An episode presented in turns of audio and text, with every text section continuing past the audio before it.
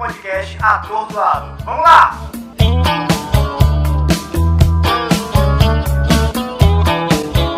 Aqui de dia não é muito silencioso, então eu não sei se vai, se vai ficar legal pra você aí. Tô logo te avisando, já pedi aqui para as pessoas fazerem silêncio, mas sabe como que funciona, né? Fazer ou planejar? Fazer. Espirrar ou cair? Espirrar. B ou C? B. Criança ou idoso? Criança. Sushi ou churrasco? Sushi. Peixes ou virgem? Peixes. Vermelho ou amarelo? Belo. Tiago York ou Ana Vitória? York. Carnaval na chuva ou beber vinho sozinho em casa? Vim sozinho em casa. Uau! Senhoras e senhores, Jefferson Maciel. Muito bom. Repressão significa viver uma vida que não é o seu destino. Repressão é fazer coisas que você nunca quis fazer. Repressão é ser uma pessoa que você não é. É uma forma de se autodestruir. Repressão é suicídio, um suicídio lento, é claro, mas certamente um lento envenenamento. Expressão é vida, repressão é suicídio. Não viva uma vida reprimida. Do contrário, você não viverá. Viva uma vida de, de expressão, criatividade, alegria. Viva de forma como a existência desejou que você vivesse, de forma natural. Jefferson, você acha que a arte é, a melhor, é o melhor remédio contra a repressão? Eu não sei se a arte seria o melhor remédio contra a repressão, mas sem dúvida alguma é a melhor ferramenta contra a repressão. É, a arte tem uma capacidade de reagir à repressão de maneira direta, objetiva e genuína, porque ela sempre surge no momento certo, da forma adequada e na medida em que tem que ser respondida. Então, eu acho que a arte ela é muito mais que uma cura, ela mais, muito mais que remediar uma situação, ela resiste e ela constrói outras formas para que nós possamos existir. Então ela nos conduz a novos caminhos, assim, eu acho. É como uma, uma frase que eu até disse em um episódio passado, que a arte não é um espelho para refletir o mundo, e sim um martelo para forjá-lo, né? Então, antes de a gente começar, já começamos, né? Eu queria que tu me dissesse quem é você. Eu. Sou muitos, mas posso tentar dizer das minhas titularidades ou das minhas titulações. Eu sou Jefferson Maciel, professor de História. Atualmente faço mestrado em História pela Universidade Estadual do Maranhão. É, eu acho que eu, que eu sou uma pessoa que tem uma afinidade, por exemplo, com a arte, embora não seja artista. Eu acho que eu eu deveria dizer, na verdade, que devo ser frustrado em algum outro momento da vida ou nessa por não ter optado a arte para viver como um único caminho. Mas sem dúvida gosto muito de arte. Eu sou alguém que respiro todas as linguagens artísticas. Então, eu acho que para falar de mim é, é meio é meio isso. Eu sou bem narcisista, na verdade. Eu não tenho problema de falar de mim. Leonino. Eu não gosto desse, é, eu não gosto dessa falsa modéstia, dizer, ah, não, não, eu sou um cara legal, inteligente. Mas também não sou só isso. Então eu acho que essas são as titulações necessárias para serem ditas nessa conversa. é, amigo, já de contraponto, eu digo que você é sim um baita de um artista. É, e eu queria te perguntar, colocando como barreira é, a repressão, é, quais barreiras que a arte venceu no passado? Tá. Eu, eu acho que você está se referindo exatamente à ditadura empresarial militar que nós vivemos aqui, né? Isso. É, vale lembrar que quando nós falamos de repressão, a gente tem várias maneiras de reprimir. Né? Existem várias formas de reprimir algo, alguém ou alguma coisa. É, mas especificamente nesse momento da nossa história, que foi a ditadura empresarial brasileira, né, militar brasileira, foi de 64 a 1985.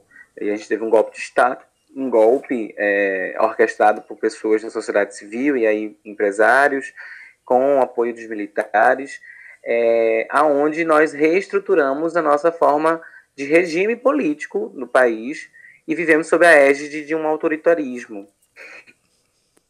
Autoritarismo, por si só, requer repressão, reprimir porque requer uma alienação da população, requer um controle, e tudo isso são aspectos que vão circundar uma, uma repressão. E aí, aqui nessa conversa, a gente está falando de repressão, mas é repressão em todos os sentidos. É repressão em escolhas individuais, em liberdades individuais, assim como repressões coletivas, de não acesso a, a tais situações sociais ou acesso, inclusive, de direitos humanos, né? que são para mais além do que garantias apenas políticas. Então, eu acho que repressão, dentro desse contexto que a gente está tentando retratar um pouco, a arte, é, eu acho que a repressão gerou muito mais arte. Acho que a repressão gerou muito mais arte para a gente. Eu acho que a arte resistiu de maneira muito brilhante, porque a arte também é inteligência, porque é uma das expressões da inteligência humana. Então, é, eu acho que o caminho que a gente tem que traçar num diálogo, seja em qualquer outro lugar, não só aqui, é do quanto que a repressão, na verdade, é mãe do que nós temos hoje como arte, assim. Eu acho que ela pariu, pariu muito dos nossos artistas, pariu muito dos nossos intelectuais artistas, é, pariu muito dos nossos produtos, daquilo que nós temos materialmente de arte, seja em qualquer linguagem, seja visual, seja cinematográfica, seja cênica, não importa. Então eu acho que esse, esse, esse é um ponto que a gente pode pensar, acho que é uma reflexão para começar disso. Na minha opinião, é, esse período em que se passou essa repressão artística, dando em contexto a ditadura civil empresarial militar, foi a arte em que os artistas mais fizeram é, uma coisa inteligente, não que não sejam hoje, né? Mas naquele tempo tinha um, um, um porquê, que era a censura. E eu te pergunto agora uma pergunta mais pessoal. O que que tu ainda consome? Uma pergunta muito difícil de ser respondida, né? Porque eu acabei de falar que eu acho que tudo que nós temos hoje tem muito a ver com o que aconteceu nesse período tenebroso. Mas pessoalmente, aí você fez uma pergunta sobre o que eu consumo ainda, que talvez venha desse momento, são principalmente música, que é algo que a música é uma das linguagens artísticas que mais me estão no meu dia a dia, no meu cotidiano. Então, assim, o tropicalismo é algo maravilhoso que acendeu durante esse processo. Né? Sem os tropicalistas, nós não teríamos o que temos hoje. É por causa do tropicalismo, por exemplo, Caetano, Gil, Gal e todos aqueles outros, né, mutantes, etc., é que nós temos uma mistura, e aí por isso tropicalista, né, assim, do que nós temos hoje diversificado em gêneros musicais. É, antes tinha um anti-americanismo, que na verdade é um traço desse momento da ditadura militar, porque existia uma relação direta dos Estados Unidos com o capitalismo, como existe até hoje, mas tinha um lado do comunismo e do capitalismo. Então, assim, é, a guitarra era um símbolo naquele momento de imperialismo americano. Então, assim, a música que vigorava no Brasil naquele, até aquele momento era bossa nova, era samba, que entendia-se como sendo genuinamente brasileira. E não tinha interferências, por exemplo, de uma guitarra, que americanizaria esses processos né, artísticos da música, por exemplo. E os tropicalistas conseguiram misturar tudo isso, né? é, com guitarra, mas também com elementos do maracatu, do frevo pernambucano, é, de elementos outros que são genuinamente brasileiros, do, do, folclore brasileiro, e atrelaram isso e construíram o que a gente tem. Né? Quando a gente escuta hoje funk, ou quando a gente escuta sertanejo na, na versão atual, ou qualquer outro, outro ritmo ou, ou gênero musical que tenha elementos misturados, vem muito do que fizeram no tropicalismo durante esse processo de repressão, durante aquele processo é, de autoritarismo. E aí isso é de inteligência. Então, assim, para mim, a música é um desses, é um desses elementos, o cinema é um desses elementos, o cinema de Glauber Rocha, né, Terra em Trânsito tá aí para tudo, é, especificamente alguns tipos de, de, de percepção, de direção, que é do cinema novo, do novo cinema brasileiro, que surge nesse momento e aí mistura elementos das artes visuais, porque foi isso que ele fez em Terra em Transe, misturando é, é, do Elliot Sica, que também é um artista visual desse período que, que renova a percepção visual e estética do Brasil, né, onde o que era cafona, o que era o que era considerado ali meio esdrúxulo se torna artístico, porque ele consegue dar uma percepção para aquilo completamente sofisticada a partir de processos do que ele não poderia mais fazer naquele momento porque era proibido. Então ele foi buscando elementos e, e o cinema, como o Glauber Rocha acabei de citar, adere a isso, incorpora isso a uma linguagem cinematográfica, que até então isso era impossível de ser feito. Então, assim, nós temos muitas coisas que são, que são dessa, desse período e que a mim me alcançam até hoje, assim, consigo consumir essas coisas. Eu amo o cinema pernambucano, por exemplo. Eu acho que eles todos têm um traço. Você mesmo já assistiu Tatuagem, que é um, um uma forma estilística vinda dessa escola do Glauber Rocha, desse pessoal todo, é, que é um estilo que eu gosto. Tem a Febre do Rato, Amarelo Manga. São filmes que, que, que têm uma inspiração desse desse período e que, e que eu consumo. Eu consumo até hoje. Então, eu acho que realmente eu concordo com você quando diz que nesse período nós tivemos uma das mais brilhantes é, produções artísticas do nosso país.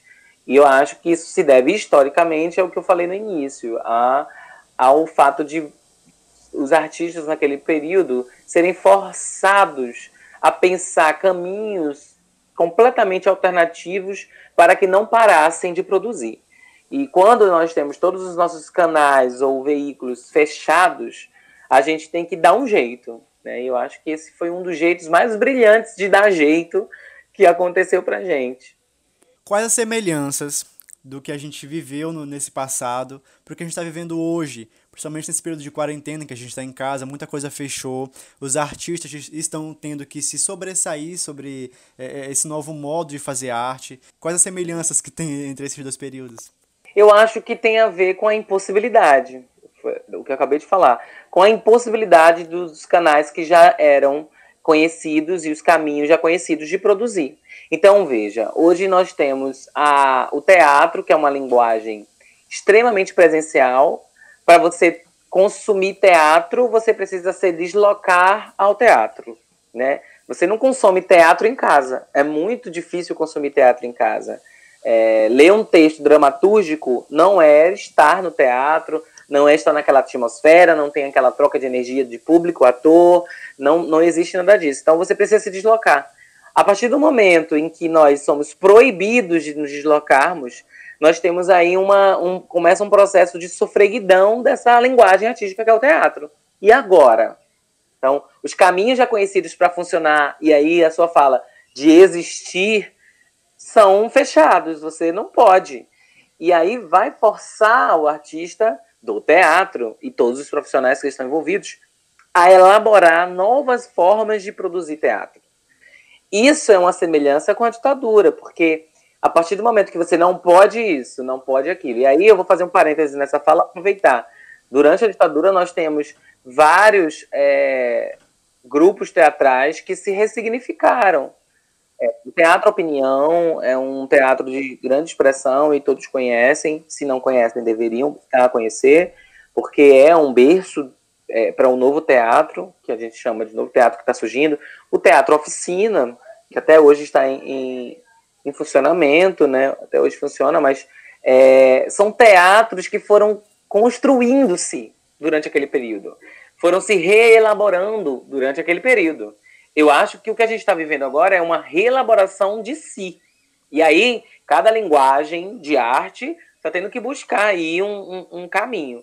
Hoje, por exemplo, nós conseguimos ver peças transmitidas por live ou por YouTube ou qualquer coisa que não nos dá a mesma sensação, mas nos dá um direcionamento de que a arte é isso, é resistência. Então, assim, assim como na ditadura resistiu-se fazendo arte, fazendo teatro, hoje, não numa ditadura, é, mas em outros moldes, com outros contextos, você tem uma impossibilidade que é gerada por uma pandemia mundial, aonde está em risco a vida humana mas o teatro não vai parar. Então eles vão achar novos mecanismos.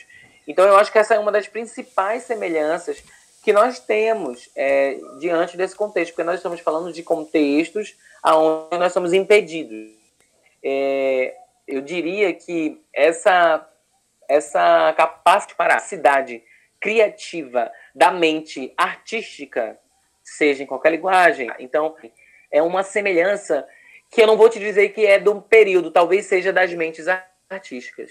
Talvez elas reajam que, independente de tempos, de recortes temporais completamente diferentes ou distantes, mas a mente do artista talvez ela permaneça una, ela permaneça da mesma forma. Não importa se é o David hoje, artista do presente, 2020, é, ator de teatro, e não importa se é a Marieta Severo no Roda Viva, na década de 70, mas ela também tem uma mente artística. Então eu acho, eu acho que, que tem alguma coisa nos artistas que eu acho que é muito da, do processo e da relação que eles têm com a arte que faz ter um, um, um padrão de reagir, um padrão de resistência. Uau! eu queria fazer uma pausa para a gente ir para o quadro De Frente com Davi, onde qualquer semelhança com a realidade é mera coincidência. Nesse quadro, eu faço perguntas sucintas e o, o convidado me responde com respostas diretas. Ai, meu Deus. Esse time. Um livro. Ah, é... Verdade Tropical. Um filme. Tatuagem. Uma música. Ai, meu Deus, uma música, cara. Ah, não consigo pensar. É, homem, todo homem. não consigo pensar, travou minha mente. Uma personagem. Fininha. Um sonho. Um sonho. É... é... Se me tornar professor universitário. um medo. De morrer. Tem medo da morte? Medo não da morte, eu tenho medo de deixar de viver. Ah, uau, que filosófico. tá, a gente falou antes sobre como a arte venceu é, a repressão, venceu é, barreiras no passado. A gente comentou sobre como ela está fazendo isso hoje, com esse período de quarentena, com esse governo e tal. Eu te pergunto, é, como a arte pode vencer barreiras no futuro? Eu acho que eu diria, eu começaria respondendo isso, que o futuro da arte, né, como um todo, do teatro, da música, é o futuro que eles quiserem, que a arte quiser, né? Porque eu acho que a arte se constrói e ela é exatamente ao que o seu tempo pede que ela seja. Então a arte, ela não, ela diferentemente do que as pessoas acham, a arte ela não se mantém, ela não nasceu em 1500 e estamos em 2020, ela é a mesma, né? A mesma como se fosse uma pessoa que atravessa o tempo e as gerações. Não. A arte, ela ela é em si, ela existe em si. A sua condição de existência é a si. Então, responder a essa pergunta é quase impossível porque eu não sei que arte nascerá no futuro. Eu posso dizer que a arte de hoje é a de hoje. Né? Eu não, jamais posso dizer que a arte de amanhã vai ser idêntica à de agora. O que a gente fala aqui é que, com certeza, o que foi feito no passado e hoje nós estamos vivendo o futuro de ontem, o futuro do passado, é em relação, mas ela não é a mesma, né? É, o que foi feito no Teatro Opinião, que foi feito por Chico Buarque em Roda Viva, não é a mesma coisa que se faz hoje. Então, ela não é a mesma pessoa, ela não atravessou o tempo, ela não atravessou os 21 anos de ditadura e chegamos de 54 anos depois e está aqui a mesma arte. Jamais. Ela pode ter resquícios ou relações diretas. Então, assim, responder do futuro, falando enquanto um passado, porque nós somos já o passado desse futuro, não sei se está filosófico demais, tá está historiador dark. demais, mas é, nós somos o passado desse futuro já. Eu consigo fazer uma previsão de que a arte ela vai mudar por completo. Porque a arte vai sofrer interferências diretas do novo mundo que nós estamos vivendo. E o novo mundo que nós estamos vivendo fala de informação rápida, de acesso tecnológico a todos, é, de um mundo virtual. Quiçá deverá nascer outros tipos de linguagem de arte. Como já está nascendo outros tipos de linguagem de comunicação Como o e teatro etc. online, né? É, exatamente. Então, é, eu acho que a gente pode fazer uma previsão de que em algum momento essa arte vai se transformar, porque ela está em constante transformação, isso é óbvio, mas que ela vai mudar parâmetros fundamentais do que a gente conhece hoje. Então, eu acho que a participação do público vai ser maior, independente da linguagem. Eu acho que o acesso a ela vai ser mais universalizado. Eu não diria que eu não diria que, que haverá garantia para acesso de todos, mas uma universalização disso, eu acho que o caminho é muito maior. Então, é um pouco difícil explicar o que vai ser, como eu vejo. Mas eu espero, e aí são as minhas esperanças para a arte, é de que ela não precise mais é, lutar tanto para sobreviver. E aí, com isso, eu quero falar não só da arte em si, mas dos filhos delas, que são vocês artistas. É, eu espero muito que os artistas encontrem um lugar ao sol nesse futuro, já que nós estamos passando desse, falando desse passado, desse futuro. Eu espero muito que daqui a alguns anos, se esse podcast, se esse áudio, se essa conversa conseguir ser ouvida daqui a 54 anos por alguém, que alguém escute esse podcast e veja como um homem do passado, um homem do, do passado, desse futuro que a pessoa deve estar ouvindo, está estimando que vocês artistas vivam bem melhor, que vocês artistas vivam não, não somente com aquilo que vocês prezam mais, que é a liberdade, mas que vocês vivam com instabilidade para poder produzir. Porque eu acho que um grande problema da arte no Brasil é a instabilidade econômica, financeira, profissional, de carreira que os artistas sofrem, e isso faz com que os artistas não tenham um lugar tão confortável para que é, possam construir e produzir muito mais. Então, se nós, artistas brasileiros, vamos falar assim, produz, produzimos materiais de qualidade, produtos artísticos de qualidade, em circunstâncias e situações tão difíceis, quiçá se essas circunstâncias e situações difíceis sejam sanadas, o que nós não viveremos? Talvez vivere, vivere, viveremos numa mirabilha de arte, onde a gente vai acordar e quando pôr o pé no chão vai tocar uma música, sabe-se Deus de aonde, numa nuvem que está sobre a casa, porque os artistas vão viver dessa forma. Eu espero muito que sejam tratados como deuses, porque é isso que eu acho que os artistas são. Eles trazem afago, eles trazem contestação, eles trazem reflexão, eles trazem alento, eles trazem é, acusação, eu acho que eles trazem crítica, eles constroem um mundo melhor. Então, acho que a arte é uma ferramenta imprescindível para o futuro, porque se a gente quer um futuro melhor, a gente tem que pensar na arte primeiro, eu acho. Qual que é a importância de a gente estar tá falando sobre isso? Eu acho que a importância, eu acho que a importância de estar falando sobre isso já é um processo dessa ditadura que você está falando. Eu acho que nós falarmos sobre isso hoje, nesse futuro dessa ditadura que passou, é justamente o que os artistas daquele momento gostariam. Eu acho que a luta deles, quando a gente está conversando sobre isso, a importância é dizer para eles que ficaram no passado, que muitos foram apanharam, foram exilados, etc., de que valeu a pena eles terem feito tudo o que eles fizeram, porque aqui agora a gente está conseguindo dialogar livremente sobre isso. Então eu acho que a importância disso é dar uma importância histórica e de merecimento, de mérito a esses que passaram, para que nós pudéssemos agora falar sobre isso, discutir sobre isso, porque eles foram calados. É, e foram calados somente produzir arte, foram calados para não propagar a arte, para não discutir a arte. E o que nós estamos fazendo aqui, com toda certeza, é propagar a arte, porque essa discussão vai levar para quem está ouvindo informações sobre diversos artistas que nós citamos aqui, diversos movimentos que nós citamos, essas pessoas vão procurar e ficar curiosas e vão consumir essa arte. Então, acho que a importância maior é, é, é conseguir dar mestres que passaram. Eu acho que é muito importante que nós falemos, porque materializa a luta dessas pessoas que passaram. Qual a imagem de um filme que vem na sua mente agora?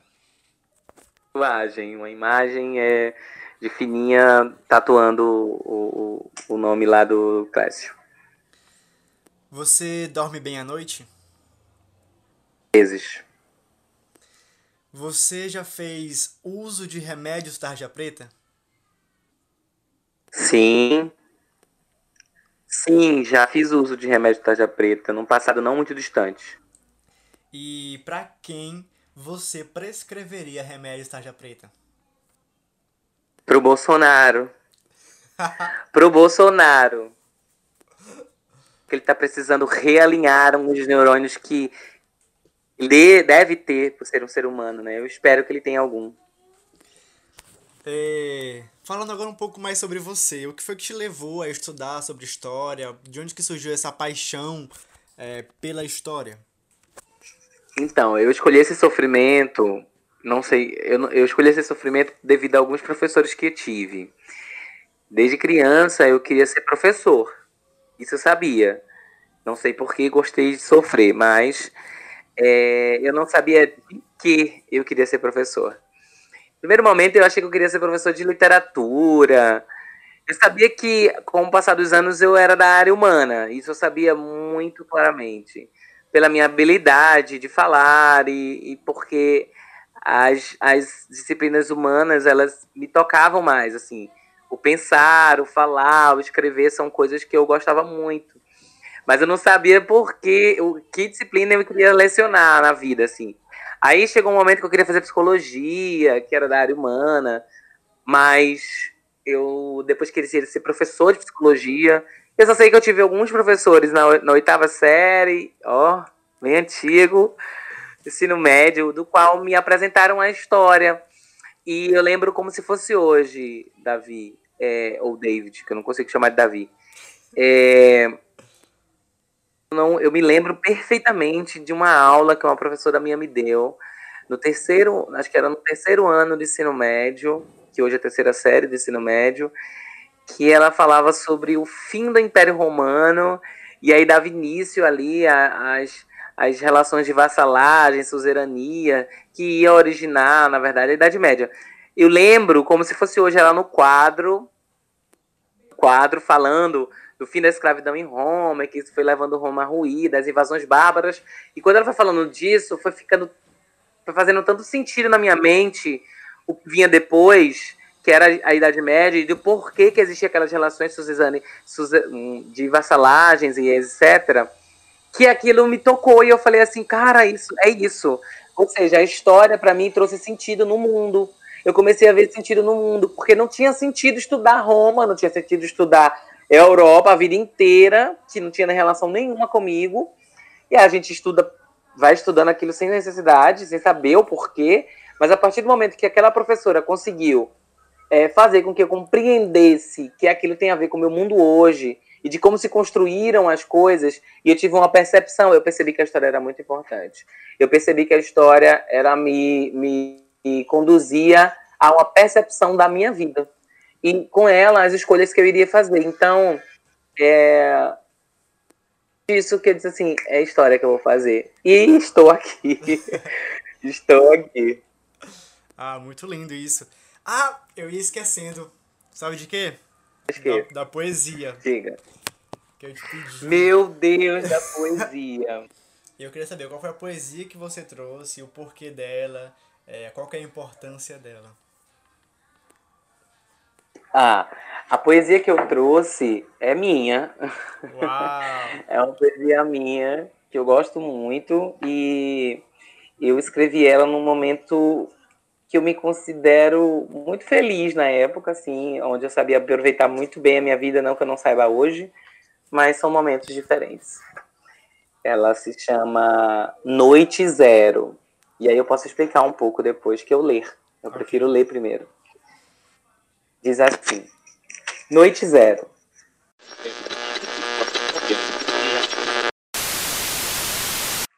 A noite parecia-me fria, longeva e dura, não se ria.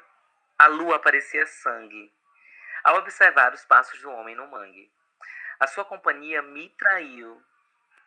Disse-me: está só. Engano. Quando acordamos em seu covil, eu, ele e você deitados em nó, nus, sedentos e famintos, do sabor da sua carne, dos lábios nos ferimentos, e de saciar a sede no suor que nasce, uma noite de sol. Da despedida dos ventos, de lá avistava-se o céu. Pisando no paraíso em momentos, em cada língua que lambia, sua mão não resistia à nossa putaria. O sol despertou mais tarde, enquanto a todos os corpos arde, na sina de dormir sobre arte. Entendo que da vida um cenário de dois leões machos transarem pelo faro, pelo ato, no facho. A vida corre solta como passagem no ônibus, a arte, a morte, nos degraus de fome, da sede, do calor, da pressa, que nada, não há bela a sorte. O dia tornou-se alegre, astuto. Acabou-se a noite, o sonho, desperta e tudo do zero.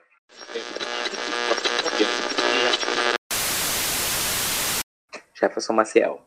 Uau!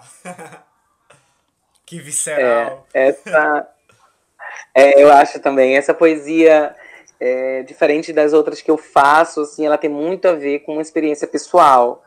Porque geralmente as pessoas acham que tudo que a gente escreve em poesia está diretamente relacionado com o que nós vivemos, e nem, e não, e nem sempre. Sim.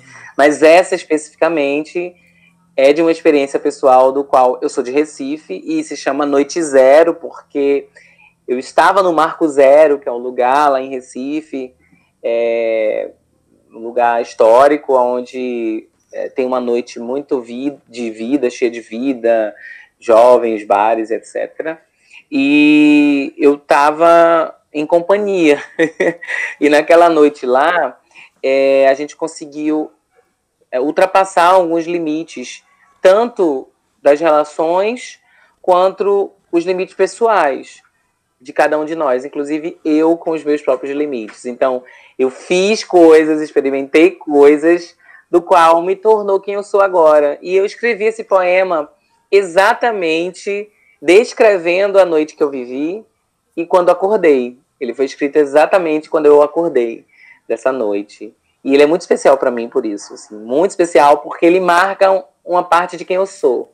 Na verdade, um eu que está dentro de mim também. Também sou essa pessoa. Ah, é muito lindo, dá para sentir a, a, a felicidade quando você lê a poesia. Parece que você está vivendo novamente aquelas emoções, aqueles sentimentos. Parabéns. Sim. Professor, meu amigo. Obrigado. Meu professor, meu amigo, é, muito obrigado é, por esse tempo que você dedicou pra gente, por trazer o seu conhecimento sobre, sobre todo esse período que a gente passou, que foi a, a repressão artística na ditadura militar, e o seu ver é, sobre o que a gente está vivendo hoje e tentar projetar isso para uma, uma visão do futuro. Muito obrigado mesmo. E é isso. É, eu sou um cara que te admira demais, demais, demais. Você sabe disso, já lhe falei isso. E eu quero agradecer não só por esse momento, mas é, por, pelos ensinamentos que você me passa desde o dia que a gente se encontrou, do dia que a gente conversou pela primeira vez, é, que foi lá no Cacém, quando você foi meu professor de. de como é que o nome da matéria? Era a repressão artística no tempo da ditadura. Era isso. É, ditadura, é. Isso. E eu, eu que agradeço. Sou, sou grato pelo nosso encontro.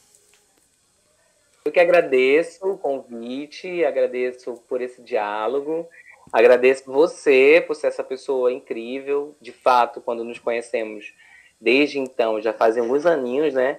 É, eu tive uma, uma relação muito boa e saudável com você e é um, você foi um aluno que eu admiro muito até hoje, você sabe disso, eu sempre, eu sempre te falo isso assim que tem oportunidade, às vezes aleatoriamente, inclusive.